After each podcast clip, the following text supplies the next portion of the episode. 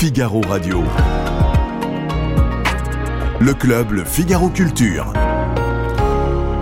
Jean-Christophe Buisson. Je suis ravi de vous retrouver pour un nouveau club Le Figaro Culture depuis l'auditorium Jean d'Ormesson au Figaro, un club qui sera consacré au cinéma avec, pour commencer, le film événement de la semaine, Babylone, du réalisateur franco-américain Damien Chazelle, avec notamment Margot Robbie et Brad Pitt, qui est vraiment une fresque flamboyante, époustouflante, ébouriffante du Hollywood des années 20, tellement ébouriffante que je demanderai à mes quatre invités, si on ne tient pas là par hasard, le premier chef-d'œuvre de l'année 2023. De chefs-d'œuvre, il en sera aussi question ensuite, puisque nous allons parler de Romy Schneider, qui a signé quelques chefs-d'œuvre, euh, beaucoup de chefs-d'œuvre, même plusieurs chefs-d'œuvre, et euh, qui continue à nous fasciner 40 ans, un peu plus de 40 ans après sa disparition, sa disparition pardon.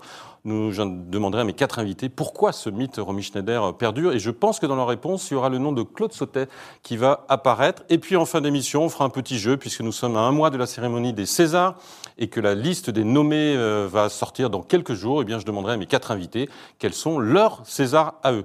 Les vrais faux Césars, Romy Schneider, Babylone, c'est le menu de ce club Le Figaro Culture et c'est tout de suite après le générique.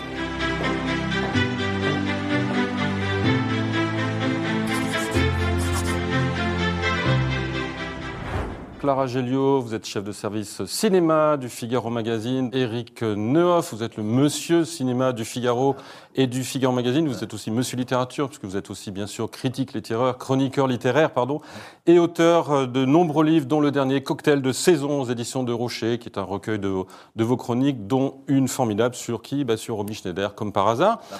Pascaline Potvin, vous êtes chef de service chez Madame Figaro. Et notre invité extérieur, Jean-Pierre Lavoignat, vous êtes cofondateur de Studio Magazine, vous avez été rédacteur en chef de Première, et vous continuez non seulement aller au cinéma, mais parler du cinéma dans des documentaires, dans des expositions et dans des livres. Et nous vous recevons aussi ce soir pour parler de ce livre formidable aux éditions de la Martinière, euh, Romy Schneider, Claude Sautet, un coup de foudre créatif. Euh, la période de Noël est passée, mais vraiment, c'est un livre qu'on peut continuer à offrir euh, sans hésiter. On en parlera longuement dans la deuxième partie de l'émission. On va tout d'abord commencer par ce film qui fait l'événement, qui vient de sortir, Babylone, de Damien Chazelle, qui est une, fresque absolument incroyable, démesurée, du Hollywood des années 20, lorsque le cinéma passe du muet au parlant. I think what we have here in Hollywood high art.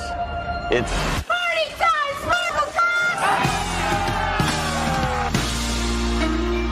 If you could go anywhere in the whole world, where would you go? I always want to be part of something bigger. Yes. let's go.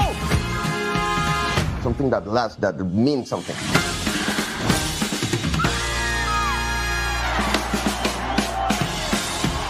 You know, when I first moved to LA, I got your face tattooed on my back. you know what the signs on all the doors read? No actors or dogs allowed. I changed that. Good morning. Good job for you. I'll do anything. That's the jackass they sent to screw us. This Bitch is stealing the scene right from under me. She's icing her nipples so they perk up through her dress. I ain't icing my nipples. This is natural. Where do you say we come in for my close up now?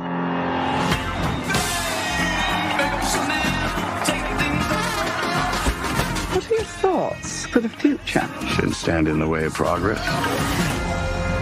The girl seems nice. She is. She has no idea what's next.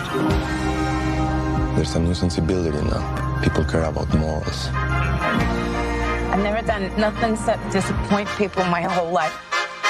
But I made it on my terms, not theirs.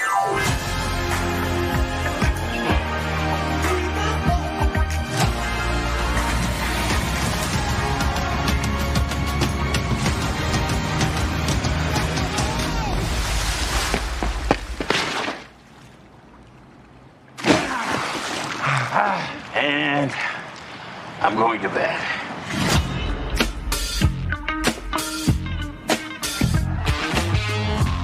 Babylone, Babylone de Damien Chazelle avec Brad Pitt, euh, Margot Robbie et Diego Calva, le bien nommé, euh, qui fait ce jeune assistant réalisateur. Euh. Vous avez vu, cette bande-annonce est quand même assez énergique, assez démesurée. Donc Clara, qui est vous, qui est une femme d'ordre et de discipline, remettez-nous un petit peu tout ça dans, le bon ordre en nous expliquant de quoi il s'agit. Bon, alors vous l'avez dit, c'est une, fresque, une fastueuse fresque euh, tragicomique qui nous renvoie donc dans le Los Angeles des années 20, euh, à l'heure euh, délicate du, passage euh, entre le muet et le parlant. Euh, c'est Hollywood dans toute sa décadence et euh, Damien Chazelle nous montre euh, les ascensions et les chutes vertigineuses qui, qui se passent euh, à, ce- ce moment-là. Et notamment à travers trois destins qui croisent, celui d'un un passionné de cinéma qui est bien décidé à, à se faire une place euh, sur les plateaux, euh, une étoile filante du muet qui est incarnée par euh, Margot Robbie et qui est absolument formidable, et une superstar de, de, de l'industrie euh, qui est jouée par Brad Pitt. Et donc on va suivre euh, voilà cette époque euh, euh, entre des fêtes euh, euh, Orgiaques, euh, avec des, des, des filles complètement délurées, des montagnes de cocaïne, euh, des, des éléphants qui sont amenés euh, euh, au milieu des invités euh, dans les soirées. Et puis, euh, à côté de ça, le travail des, comédiens aussi. Et, euh, et puis, je vous dis, certains, certains d'entre eux qui, euh, qui se perdent dans tout ça. Eric, vous avez apprécié ce film? Vous avez l'impression que c'est un, visage d'Hollywood totalement démesuré? On a l'impression presque plus démesuré que ce qu'on entend dire d'habitude sur le cinéma des, des années 20-30, Oh. qui paraît beaucoup plus... euh, Non, on fait semblant d'être choqué, mais c'était la mesure commune, j'imagine, à l'époque, parce que on parle aujourd'hui de zone de non-droit, mais Hollywood, dans les années 20, c'était une zone de non-droit. Ils faisaient tout ce qu'ils voulaient. hein. C'était absolument insensé. Plus que dans les années 60-70, qui, est- qui est perçu Ah oui, je pense. ouais, ouais. Là, il y avait beaucoup moins de, de, de médias pour rendre compte de ce qui se passait. Il y avait moins de journalistes. Et puis, les- il y avait une, une force des studios qui était absolument phénoménale. Et une créativité, parce qu'on on Ouais. voit bien que c'est le début du cinéma Ouais, parlant, donc on, invente à la des fois l'innocence, l'excitation, et puis le côté tout est permis. On, on voit aussi des gens au travail, mine de rien, ils passent pas leur temps dans des orgies. Mais le, le film est un mélange de Fitzgerald, et puis de Hollywood Babylone, si on a lu ce bouquin de Kenneth Anger qui raconte tous les scandales. Et d'ailleurs, sans insister, c'est saupoudré de tout un tas de faits divers qu'on qu'on connaît.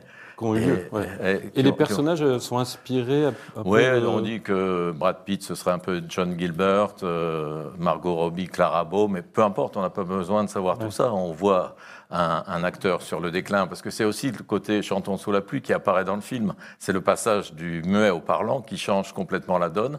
Et puis cette starlette qui veut devenir à tout prix quelqu'un de connu, c'est pas une nouveauté, ça existe encore et ça existera toujours. David Chazelle dit que c'est la version cauchemardesque de Chantons sous la pluie, justement. Oui, un, un petit peu, mais il, il est assez tordu parce qu'il fait semblant de déplorer ça, mais je suis sûr qu'il en rêve. Vous vous souvenez de- des solos de batterie dans Whiplash? Bien ben. Là, c'est une caméra qui fait des solos pendant trois heures sans, j'allais dire, sans débander. Euh, pardon. Whiplash, c'était le précédent film de Damien Chazelle, Ouais. qui- a fait aussi La La Land, bien Ouais. entendu. D'ailleurs, clin d'œil à La La Land, on entend par moments des notes de la bande originale de La La Land dans Ah, Babylone. quelle oreille, Eric. Ah ouais. Jean-Pierre Moi, j'ai pas remarqué. Mais Vous avez remarqué autre chose, je suis sûr. Non, moi j'ai beaucoup, beaucoup aimé le film. Je trouve que c'est- c'est un- c'est- c'est une phrase flamboyante, comme vous l'avez dit. Et puis, on ne sait pas si c'était exactement ça, les débuts d'Hollywood, parce qu'en plus, ils mélangent un peu les époques euh, quand même. Mais C'est supposé démarrer en 26-27 Oui, et aller jusqu'au milieu des années 30. ouais. c'est ça, mais, mais le- la grande folie, c'est quasiment dès le début des années 15-20. Et où à l'époque, en, en, en 1915, Griffith fait Intolérance et il construit, d'où le nom, il construit Babylone, en plein milieu de Sunset Boulevard. Euh, il y a 4000 figurants, les décors font 60 mètres de haut, et ils sont tellement spectaculaires qu'ils seront visités pendant jusqu'en 2020, euh, en 1922. Donc il y, avait des, cette folie-là, elle y était. Je pense qu'en plus, comme disait Eric, il, il a fantasme aussi, c'est-à-dire elle le fascine en même temps qu'elle le rend mélancolique. Et c'est c'est ça qui est beau, je trouve, dans le film. Et le Brad Pitt est incroyable parce qu'il commence comme un personnage des films des frères Cohen, quoi, un peu, et il finit comme un personnage de Fitzgerald, magnifique, avec une mélancolie incroyable. Et Margot Robbie, franchement, elle a un abattage, une présence, une lumière, un, un truc de... Elle y va. Elle dévore la caméra. Ah ouais, et puis, puis euh, il faut y aller, quoi, quand même, comme elle y va. Je trouve c'est impressionnant. Et, et en tant que metteur en scène, le plaisir de Damien Chazelle, il est jubilatoire et ça se voit, toutes les scènes avec les figurants. Oui, au en fait, il refait comme s'il était en 1920 lui-même, avec ça, pas d'effets spéciaux, il mais reprend. 3000 figurants pour une scène Et de ce qui bataille. est beau, c'est que en fait, c'est un genre qui est né avec le cinéma. Dès les débuts du cinéma, il y a eu des films sur le cinéma. Parce que Hollywood s'est dit qu'en fait, le meilleur moyen de faire rêver sur Hollywood, c'était de raconter Hollywood. Donc, dès les années 15-20, il y a des films avec euh, des caméras, des tournages, des filles qui Ouais, veulent devenir stars. abîme, les garçons, ouais. jamais. Hein. Les garçons, ils sont stars dès, dès que le film commence. Ils sont déjà stars. Mais les filles, elles, elles rêvent toutes de devenir stars. Et c'est Star is Born, mais il y en a, je sais pas combien de versions. Et ça, c'en est une autre. Quoi. Mais par parenthèse, à l'époque, il y avait autant de femmes réalisatrices que d'hommes ouais, réalisateurs dans, sûr, dans ces années-là et, des- et des productrices. C'est c'est après que euh, C'est ça s'est c'est un peu en ça que Chazelle est assez malin, où il dit que autant La La Land était un film d'aujourd'hui, mais qui regardait le passé, autant celui-ci est un film qui parle d'hier, mais qui évoque euh, ce qui se passe aujourd'hui. Oui, parce que c'est vrai qu'il y a aussi cette histoire de, cinéma qui est voué à disparaître. Ça, ça peut faire écho à ce, que une question qui se pose aujourd'hui avec les plateformes. Et c'est vrai que c'est- intéressant de voir comme à chaque fois, finalement, le cinéma renaît. Et euh, Mais c'est pas un film à regarder sur un iPhone. Ah non, Ça, surtout ça, pas, surtout pas. non. Non, Et puis c'est pas la nuit américaine non plus. Hein. Ouais. C'est pas la douceur de Truffaut Ah du non, tout. non, là. il Ça- faut- il- le- D'ailleurs, presque la scène d'ouverture qui est hallucinante, c'est elle, elle- elle fait peur presque parce qu'on se dit oh là là, si tout le film est comme ça, j'aurais pas assez de souffle moi-même pour résister. Oui, mais il y a des moments très, Ah ouais. très lyriques. Le, le passage où il tourne la première scène en parlant, Ah ouais. c'est euh, c'est fabuleux.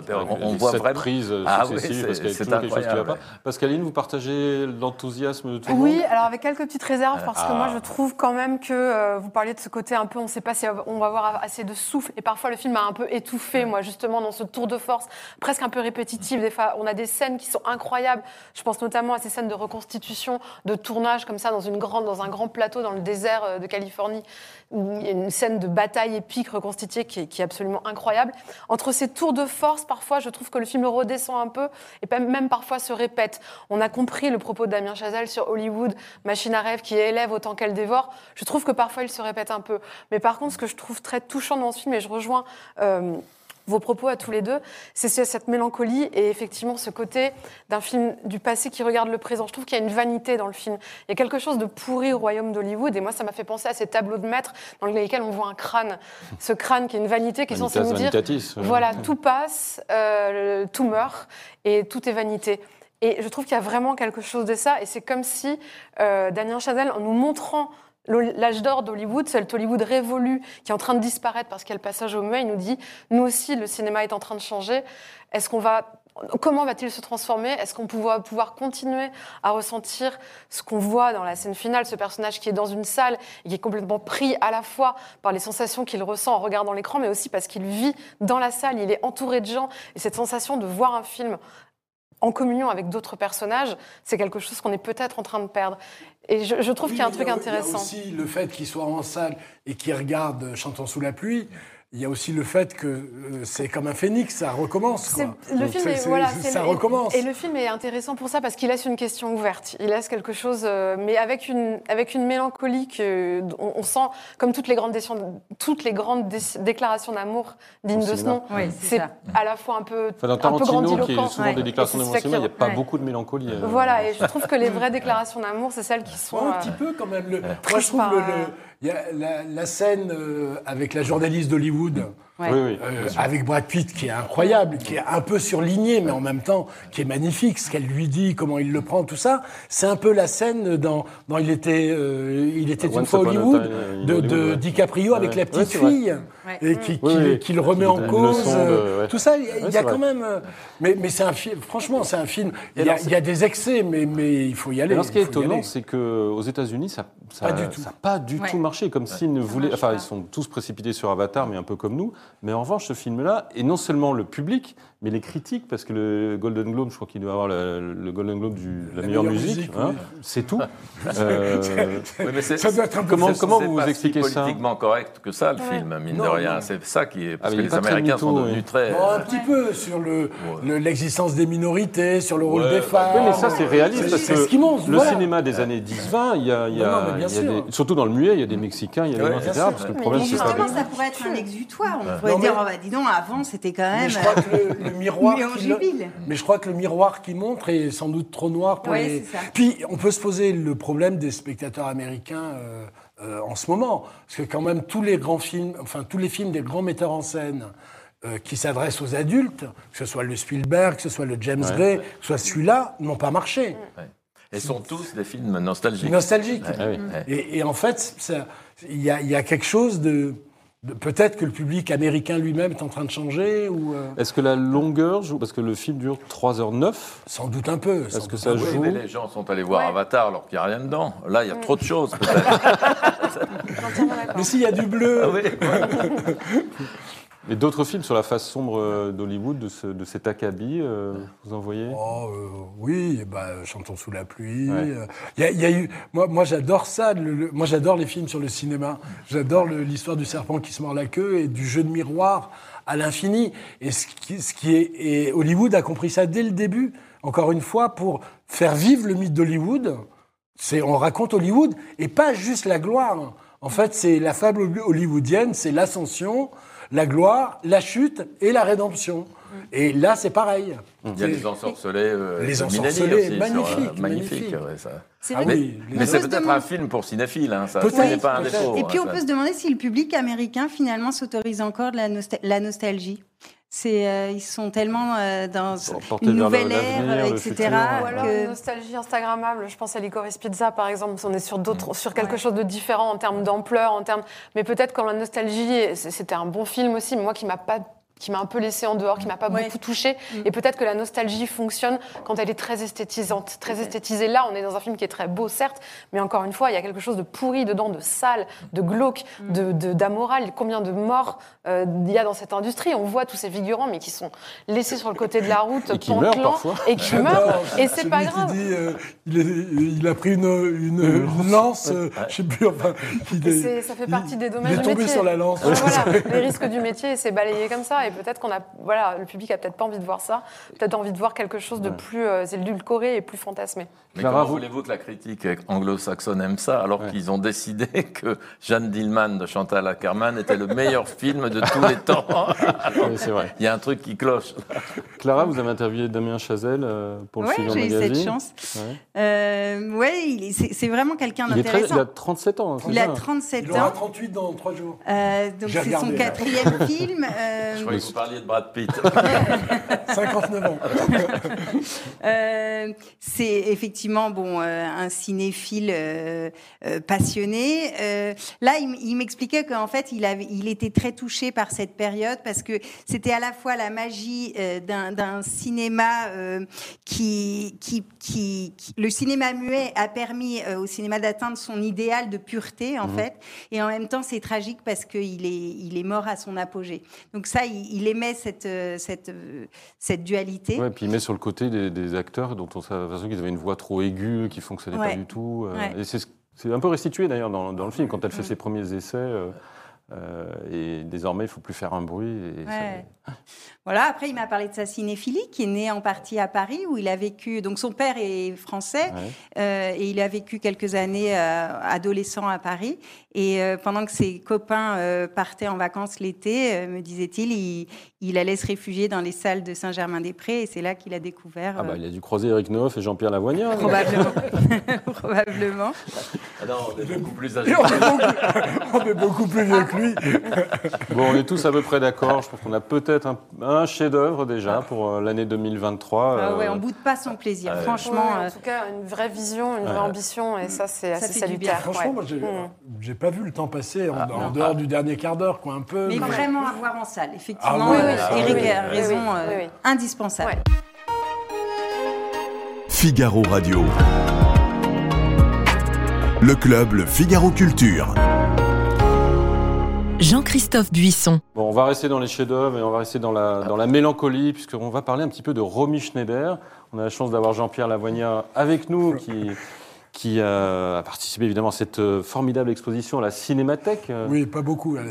J'ai- La- de- En fait, j'étais le commissaire ex- de la première grande exposition qu'il y a eu sur Romy Schneider à Boulogne, il y a- ouais, il y bien a sûr. 10 ans. Et à la Cinémathèque, j'ai servi un peu de go-between entre la Cinémathèque et la, fille modeste, de, et la fille de Romy Schneider et le fils Voilà. de Claude Sauté. voilà. Qu'on retrouve dans votre livre, Un coup de foot créatif aux éditions de la, de la Martinière, parce que euh, ce livre est absolument formidable. On, on va en parler en détail, puisqu'il il parle des cinq euh, grands films tournés euh, par Claude Sautet avec euh, Romy Schneider. Vous avez récupéré des, des images, des correspondances, des plans de travail, des télégrammes. euh, et en, en sortant le côté un petit peu glauque ou, ou- ou- ou sulfureux qu'il peut y avoir, vous êtes vraiment axé sur le cinéma et sur le travail de ces deux-là. Avant d'en parler, je vous propose de revoir les, justement quelques extraits des cinq films euh, de Claude Sautet avec euh, Romy Schneider qu'ils ont tourné ensemble. Qu'est-ce que tu fais? Je te regarde. Après ton fils, il y aura autre chose. Ton père, ton travail, ton copain François, ton île, n'importe quoi, n'importe qui. Je suis fatiguée, Pierre. Fatiguée de t'aimer. Moi aussi, je suis fatigué. J'expliquais, parler. Lily. Oh, Flic. Bon, je sais pas moi. Député. Banquier. voilà. Ah. T'es banquier? Oui. T'es riche alors? Non mais franchement, qu'est-ce que tu lui trouves hein? Il est beau, c'est ça? Moi aussi, je suis beau dans mon genre. Et puis la beauté, hein, c'est toi qui le dis. Ça ne veut rien dire. Nous sommes d'accord. Bon, de toute façon, je ne saurai jamais la vérité, alors. Mais César, la vérité, tu la sais, tu la vois. On est ensemble. Si je voulais être avec lui, j'y serais, je suis libre. Tu vas pas me dire que là, tu penses pas à lui. Ce serait difficile, tu m'en parles sans arrêt. Ado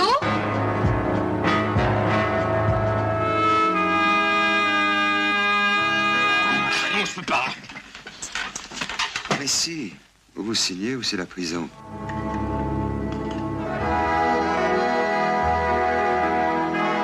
Ce qu'il faut que tu comprennes, c'est que je n'ai plus envie qu'on vive ensemble.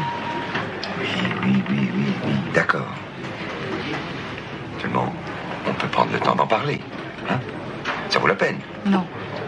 D'abord, on en a déjà parlé. Voilà, tu vois bien? Bon, bah alors, qu'est-ce qu'on fait? Écoute, on est là dans un café, tu dis quand même que t'es fatigué, moi aussi, je suis très fatigué, très.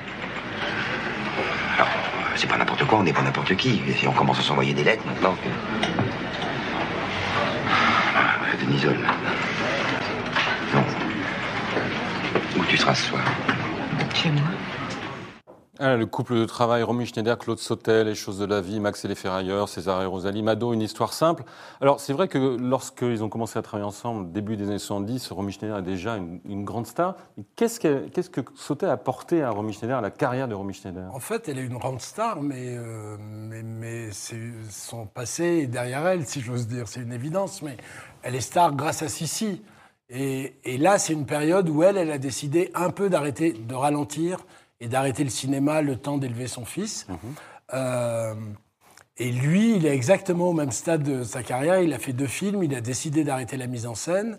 Et c'est la lecture du scénario de, de, de Dabadi, d'après le livre de Paul Guimard, Paul Guimard, ouais. l'histoire de cet accident de voiture et de cet homme qui, pendant l'accident, revoit sa vie et, et ses, ses liaisons et ses doutes, euh, qui lui donne envie de revenir à la mise en scène. Et quand ils se rencontrent, ils sont presque tous les deux au même stade. Chacun est, prêt à recommencer. Et en fait, ils vont s'apporter mutuellement euh, la reconnaissance. euh, C'est-à-dire que grâce à elle, ces films vont avoir une dimension charnelle, lumineuse. Elle va lui ouvrir la porte de l'émotion. Elle va lui ouvrir les personnages féminins.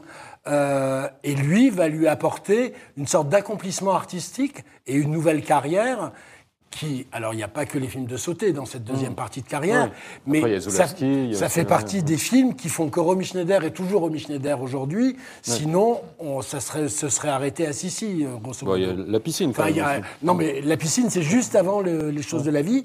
Et ce qui est beau, c'est que quand Sauté choisit Romy Schneider pour les choses de la vie, la piscine n'est pas sortie. Donc c'est Ah oui, c'est pas, pas- c'est ouais, pas il ne le- surfe le- pas la sortie. C'est juste qu'il cherche cette héroïne qu'il ne trouve pas. Tout le monde lui, cite des comédiennes, ça lui dit rien. Et plusieurs personnes lui parlent de Romy Schneider. Et pour lui, c'est Sissi, même s'il lui avouera après qu'il a jamais vu Sissi. et qu'il l'a vu dans le procès d'Orson Welles où il a trouvé euh, bon. Et, euh, et c'est Jacques Deray qui lui en parle le plus, puisque Jacques Deray vient de tourner la piscine, et Claude Sauté, qu'on appelait, que Truffaut appelait le ressembleur de scénario, est en train de travailler avec euh, Jacques Deray sur la première mouture de Borsalino. Et Deray lui dit, mais viens me voir au studio de Boulogne, elle, elle double la piscine, comme ça tu verras les images et tu la verras elle. Et ce que je trouve magnifique, alors après, c'est peut-être la légende. dit, il la mais- reconnaît pas quand il mais avance. il est, il est à Boulogne, il voit arriver une femme avec une copine. Il y en a une des deux, celle qui remarque, a un fichu, les cheveux qui dépassent du fichu, des lunettes noires. Elle parle de manière très très vive, très intense. Et il se dit, mais voilà, euh, Hélène, ça devrait être elle, quoi. Et euh, il demande au barman ou je sais pas à qui, euh, qui c'est. On lui dit, c'est Romy Schneider. Et ce qui est magnifique, c'est qu'il dira, avant même de l'avoir reconnue, j'avais envie de tourner avec elle. C'est le destin. Pascaline, Romy Schneider, pour vous, c'est. Bah, c'est plein de choses que j'ai redécouvertes en lisant votre livre, justement, Jean-Pierre. Bah voilà, non, non, mais c'est vrai, c'est un vrai plaisir à lire parce qu'il se lit comme un roman, il se, il se lit comme on regarde un film, et d'ailleurs, ça m'a donné envie de revoir tous ces Ah, films. j'espère. Vraiment. Et, euh, et j'ai découvert plein de choses, notamment parce que c'est un livre qui est pris sous l'angle du travail, justement, de son travail avec Claude Sauté. Et on n'est on pas dans l'icône, la beauté, tout est là, bien sûr, aussi, mais on s'éloigne de l'icône, de la beauté et du destin tragique pour vraiment entrer dans le travail d'actrice. Et on peut naître dans ses son exigence, son perfectionnisme, ses doutes aussi quand elle, envoie des télégrammes à Claude Sautet, quand elle se dit mais maintenant il n'y en a plus que pour Marlène Jobert et Annie Girardot, moi Catherine ou de Deneuve Catherine peu, Deneuve, ouais. moi qu'est-ce que je deviens? Enfin c'est désarmant Oui, de, puis elle lui de demande toujours est-ce que vous n'auriez pas un petit, quelque, un petit voilà, rôle pour et même un petit rôle, je le joue et tout. Donc ça, c'est désarmant. Et donc, voilà, le fait de rentrer par le biais du travail nous fait découvrir un autre pendant d'elle. Et aussi, on, comprend pourquoi c'est une femme moderne, parce que comme vous le disiez, elle y a ouvert la porte des rôles féminins. Et il en a fait une femme, euh, à travers ses personnages, il s'inspirait d'elle, extrêmement libre. Et il y a des adjectifs qui reviennent, euh, libre et honnête. Je trouve que c'est deux mots qui la, qui la caractérisent, euh, Romy Schneider, et qui caractérisent ses personnages. Et je trouve qu'en ça, elle, elle est d'une modernité euh, éternelle, en fait. Et c'est ça, en fait, pour, pour moi, que l'on garde éternellement euh, de Romy Schneider. Ah, Eric, dans votre, dans votre cocktail de saison, vous dites que c'est la femme française, ce qui rappelle Ah oui, c'est d'ailleurs le titre d'un film, Ouais. euh, par ailleurs, mais alors qu'elle-même se dé- définissait comme une paysanne autrichienne, une petite paysanne Oui, mais autrichienne. elle, elle est en devenue, quoi elle est une grâce femme à Sautet, la française. C'est Sautet qui la transforme en le femme miracle, française. ouais. Ouais. C'est pour ça que cette histoire de Mel Gay, c'est une connerie sans nom. C'est l'essence du cinéma, ça. Un, réalisateur qui regarde une femme ou une réalisatrice qui regarderait un homme comme ça. Et c'est un ménage à trois, en plus, Sautet, euh, Romy Schneider, parce qu'il y a Dabadi aussi. Même Oui. un ménage à À quatre avec, avec, Sartre. Gabriel. avec Philippe Sarr. Avec Philippe Sarr. Et ça forme un tout, et ça, ça donne des films inoubliables qui, qui n'ont pas vieilli du tout, dont tous les metteurs en scène, après avoir plus ou moins craché sur Sautet à l'époque, s'inspirent aujourd'hui. Parce Bah, qu'il pas incarnait la bourgeoisie. Et qu'il incarnait une sorte de cinéma, entre guillemets. Pompidolien ou. Euh, les années Pompidou et Giscard, alors que quand on regarde les films, il y a une sorte de, de, de volonté de d'annoncer la crise, Mmh. de montrer, d'essayer de brasser les classes sociales. Euh, Il y a, il y a toujours euh, il y a, il y a toujours une vraie conscience de classe et de et de la crise économique qui guette. Euh, Oui, puis de l'âge aussi qui arrive. Bien beaucoup, sûr, euh, chez, c'est- chez- chez les hommes et aussi chez les personnages. Plus, c'est un homme foncièrement de gauche, Ouais. Un ancien communiste, tout ça. Mm. Et, et, euh, et il, y a, il y a une sorte de climat social dans tous ces films. Sans, mais ce n'était pas un cinéaste à message, ça c'est sûr. Alors, dans le livre, on apprend que, comme au moment des choses de la vie, euh, Sard, Dabadi et Romy Schneider et Piccoli avaient enregistré en douce la chanson d'Hélène, est-ce qu'ils vous dites qu'ils ont fait la- ou ils ont voulu faire la même Ils chose ont, ils ont voulu faire la même chose pour César et Rosalie. Ouais.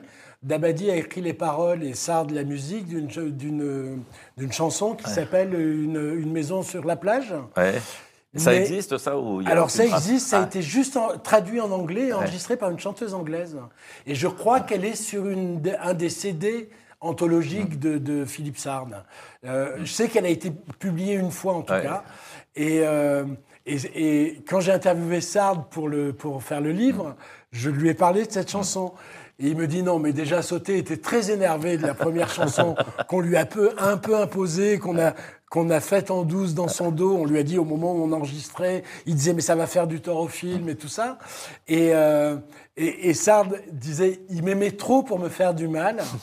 Donc il s'est débrouillé pour qu'on ne puisse pas faire la chanson de César et Rosalie, mais sans que ça vienne de lui.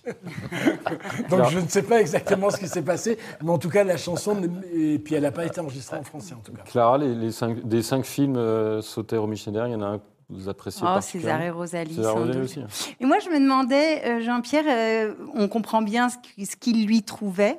Elle, au-delà des rôles magnifiques qu'il lui a offerts, qu'est-ce que vous pensez qu'elle aimait chez- particulièrement chez cet homme? Est-ce que c'était son exigence Je euh, pense qu'elle aimait tout. Elle aimait d'abord l'homme aussi, Ouais. qui était assez euh, séduisant, passionné. euh, Pas toujours avec- réputé facile. Non, non, pas facile, avec l'émotion à fleur de visage et en même temps s'énervant, piquant des colères. Mais c'était, ils partageaient la même exigence artistique. Ouais. hein.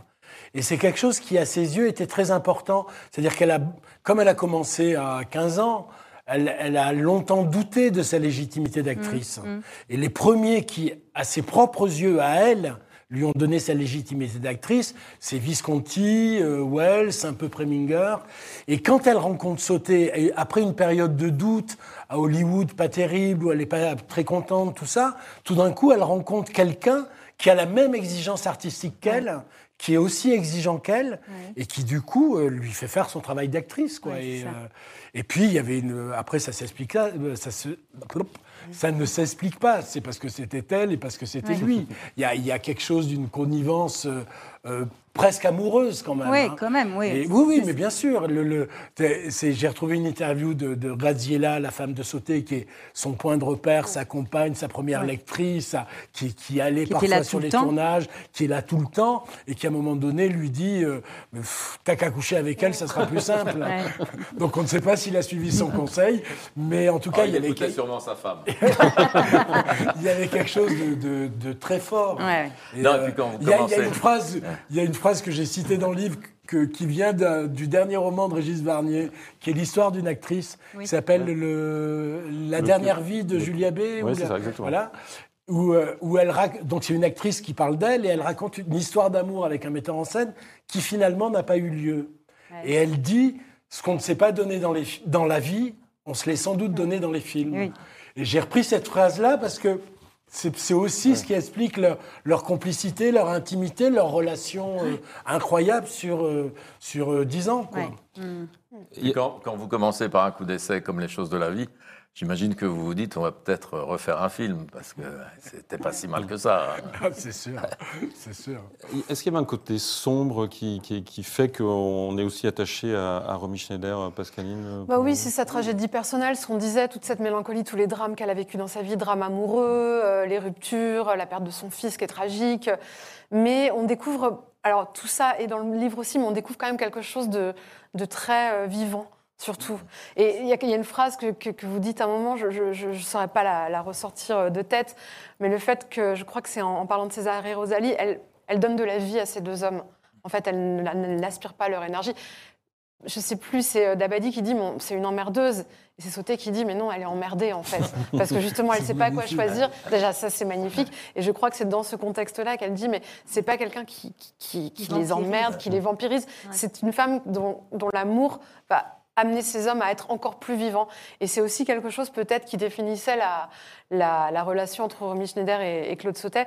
Donc oui, effectivement, ce côté mélancolique de Romy Schneider est là, et je parlais tout à l'heure de ces doutes qu'on découvre dans le, dans, le, dans le livre et qui sont vraiment extrêmement touchants à lire, mais c'est peut-être plus, davantage une facette euh, vivante, lumineuse, très amoureuse de la vie et des sentiments qu'on découvre. Si je peux me permettre, je suis content que vous disiez ça, parce que l'une des idées du livre, en dehors du fait que j'adore Romy Schneider et j'adore Claude Sauté, en plus, Romy Schneider, hélas, je l'ai croisé, mais jamais interviewé, mais Sauté, je l'ai beaucoup suivi sur les tournages, beaucoup interviewé, j'adorais l'homme autant que les films. Euh, C'était l'idée de, aussi de restituer à Romy Schneider une sorte de, de lumière. Et puis, euh, moi, je suis frappé, pour dire le moins, de tous les documentaires, les livres qu'il y a depuis 7-8 ans sur Romy Schneider, où on ne parle que des failles, que des hommes d'ombre, que de sa mère, que d'Hitler, que de... Enfin, on mélange tout. Il y a un moment donné, on ne parle jamais de la lumière qu'elle dégage, de sa beauté, de son talent. C'est-à-dire jamais on ne parle de son talent Mm. d'actrice. C'est une actrice incroyable. Jamais on ne sent le jeu, jamais on ne sent la fabrication. Quel que soit le personnage, quelle que soit l'époque, c'est un fil à plomb. Elle est là, pff, On et y puis croit. elle pouvait véhiculer de la joie, Ouais. effectivement. Bah, bien sûr, euh, bien sûr. De l'humour aussi, vous en parlez. Ouais, Je crois que c'est à la fin de César et Mais Rosalie ça, où il- ça, il n'y a, que- il y a que Sauté qui dit ça.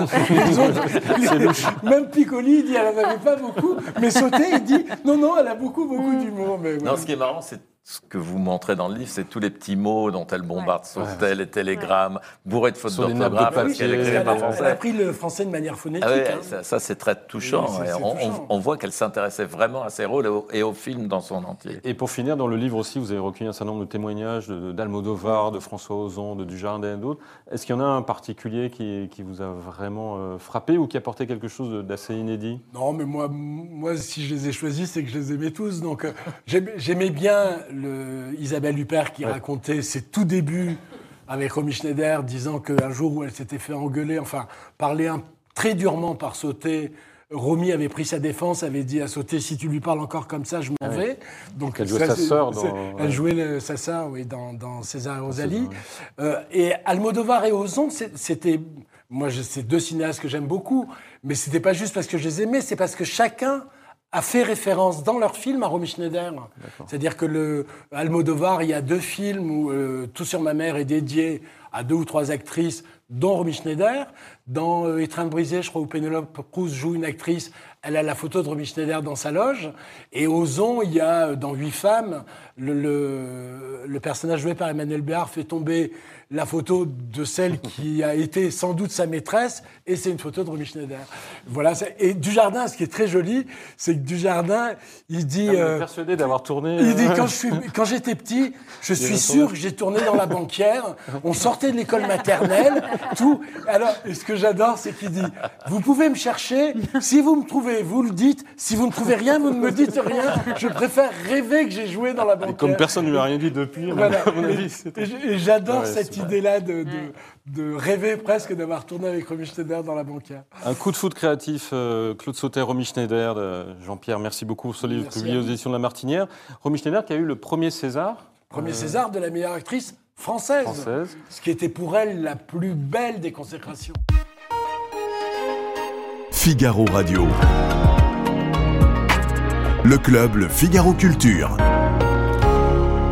Jean-Christophe Buisson. Ce qui nous fait une magnifique transition pour parler des Césars 2023 qui auront lieu dans quelques semaines. Je crois que c'est la semaine prochaine que sortira la, la liste des nommés, donc on va s'amuser un petit peu entre nous, sans aucune conséquence grave, à, à- à dire un petit peu quels seraient nos choix. Je vous propose de commencer en faisant un petit blot des meilleurs premiers films, meilleur espoir, meilleur, euh, meilleur espoir féminin, meilleur espoir masculin. Pascaline? Euh, dans dans l'ordre de, de- Oui, dans de- dans ce qui film, meilleur premier alors, film, espoir. meilleur premier film, moi je pensais à Rodéo de Lola Kivron, euh, qui est un film dont j'ai beaucoup aimé le côté ombrageux et qui, au-delà de, des polémiques qui sont Oui, nées, parce que ça parle des, Festival de Cannes, voilà, sur les rodéos des rodéos, tout Ouais. ça et tout, mais je pense que c'est un film qui parle d'autre chose.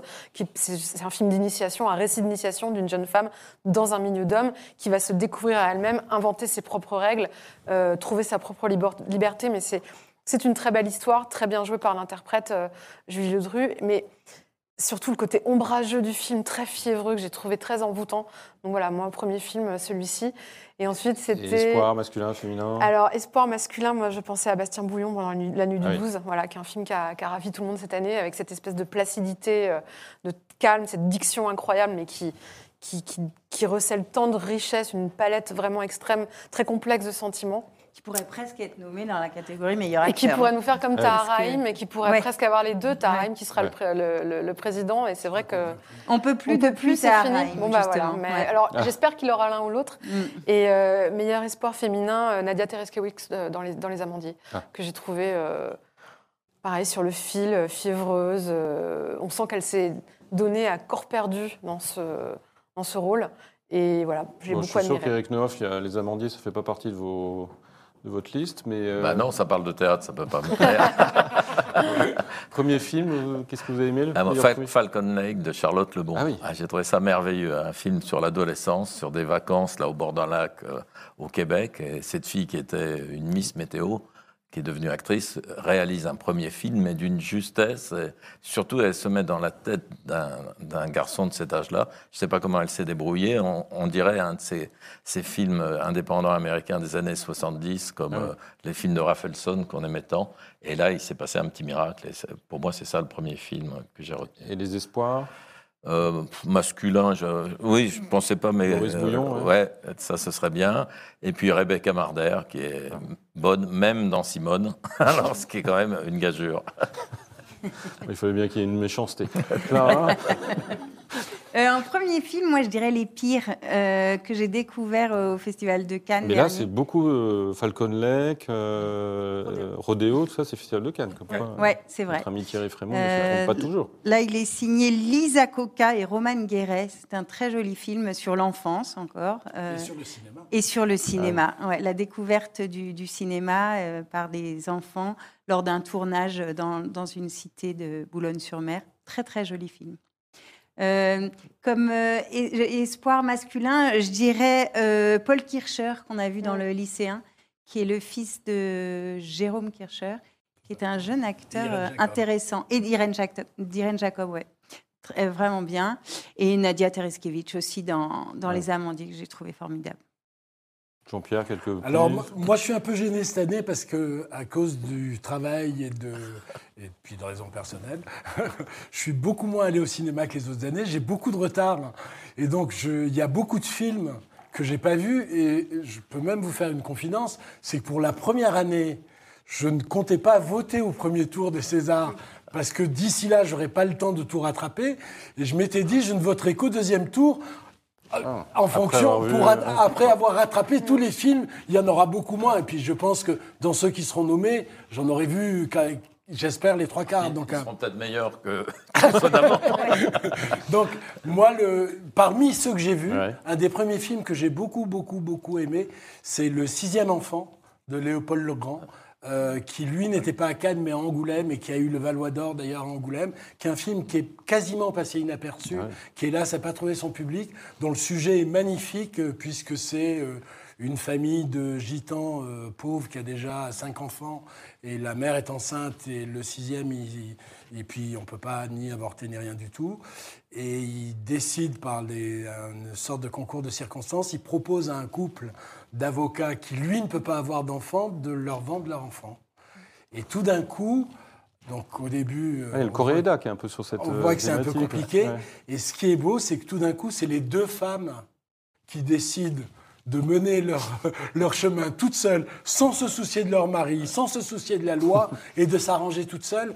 Et le film est vraiment, pour un, c'est un jeune homme qui doit avoir, je sais pas, il doit avoir euh, 26 ans. euh, il y a une maîtrise d'écriture, de mise en scène, direction d'acteur formidable. Alors, il est très bien entouré. hein. Il, y a, il y a Damien Bonnard, Judith Chemla, euh, Benjamin Laverne Sarah et Sarah Giraudot.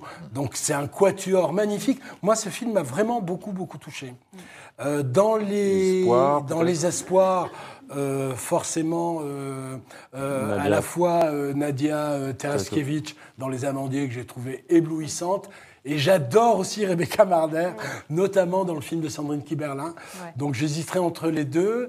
Et sur, mais encore une fois, dans les films que j'ai Ouais. vus, par exemple, j'ai un peu honte, j'ai toujours pas vu, mais je comptais le regarder ce soir, la nuit du 12. Euh, Quelle chance Non, mais on ne vous réinvitera pas pour autant la semaine ah prochaine pour mais je donner peux pas venir pour les Césars, moi je veux bien revenir. Et euh, je, je mettrai euh, pour les garçons euh, Paul Kircher, justement, Ouais. euh, dans le lycéen. Et puis euh, un garçon qui s'appelle Alyosha. Schneider. Ch- non, Non, Renner. Renner, Ah, Renner, oui. dans euh, Petite Nature, Ouais. qui est un film de Samuel Tess qui est incroyable aussi, qui était que j'ai découvert aussi à Angoulême, qui est alors c'est pas un vrai premier film parce qu'il avait fait Family, Ouais. euh, Party Family- Girl. euh, Party Girl, oui, Ouais, voilà. ouais. Et j'ai trouvé ce jeune homme incroyable. quoi. Mais alors, figurez-vous qu'il est trop jeune, je crois, pour être Mais candidat. Mais qu'est-ce oui. que c'est que ces règles Mais non, mais c'est une Mais nouvelle règle qu'est-ce que qui c'est est que ces règles Je, je dis Mais pas que c'est une avec bonne ces règle. règles-là, Charlotte Gainsbourg, elle l'aurait pas eu pour Ah, les bah, c'est sûr. Mais justement, on Mais a qu'est-ce que C'était c'est mieux que avant, on le dit toujours. Mais oui. décrété qu'il ne fallait pas récompenser les. Et on- de trois hommes. Mais à partir de quel âge, alors, c'est meilleur mais C'est là où c'est un peu flou, Mais il n'y a pas d'âge vraiment. Franchement, il est. euh, Ah bon, c'est dommage. Voilà, mais il on va était passer- très on Mais va- vous pouvez faire du peut-être. On va euh, passer aux adultes, euh, acteurs, euh, acteurs, actrices. Euh, alors, acteur, euh, moi je dirais euh, Roche Dizem dans. Ça peut être enquête sur un scandale d'État, mais ça peut être. En fait, ça peut être tous les films qu'il a fait cette année parce qu'il Ouais. a eu une année en or. En or. Franchement, Ah euh, jusque dans la réalisation. D'ailleurs, moi j'ai adoré son film Les Miens, Miens. où il est, il est formidable dedans aussi. Il s'épargne pas d'ailleurs. Donc euh, voilà, pour, pour l'ensemble pour de sa l'ensemble de son carrière. œuvre en 2022. de son Une œuvre. rétrospective. de- Ouais, voilà. Je crois qu'on peut lui donner un prix. Et puis, alors, on l'a beaucoup vu euh, aussi, mais quand même, je l'ai trouvé très, très bien dans, dans Les Enfants des Autres. C'est Virginie Efira. Ah, mais tu me l'as piqué aussi. Comme quoi, on peut être d'accord, Eric. Ah bah, miracle. Il Mais s'en aussi, il a passe des beaucoup de choses. films cette année. Ouais, ouais. Ouais, ouais, beaucoup de films. Et ils ont Mais- même joué ensemble. Ouais. dans, dans encore, effectivement, Bah, Dizem apparemment. était dans Les Enfants des Autres. C'est. Eric, euh, donc euh, Bah, pareil, Virginie Fira je- Dizem. J'ai eu un porte-parole. Non, y a- on est très embêtés nous, en tant que critique parce qu'il y a eu énormément de bons films français cette année. Alors on se trouve tout démunis hein, parce que c'est plus amusant de dire du mal, mais là, il n'y a pas tellement de raisons. mais il faut, il faut reconnaître qu'on retombe quand même souvent sur Oui. les mêmes films. hein, euh. Oui, mais voir, il y a des années où on retombe sur aucun film. hein. Ça- Attendez, la cérémonie n'est pas terminée. donc- Ah, pardon, Ah, pardon, pardon.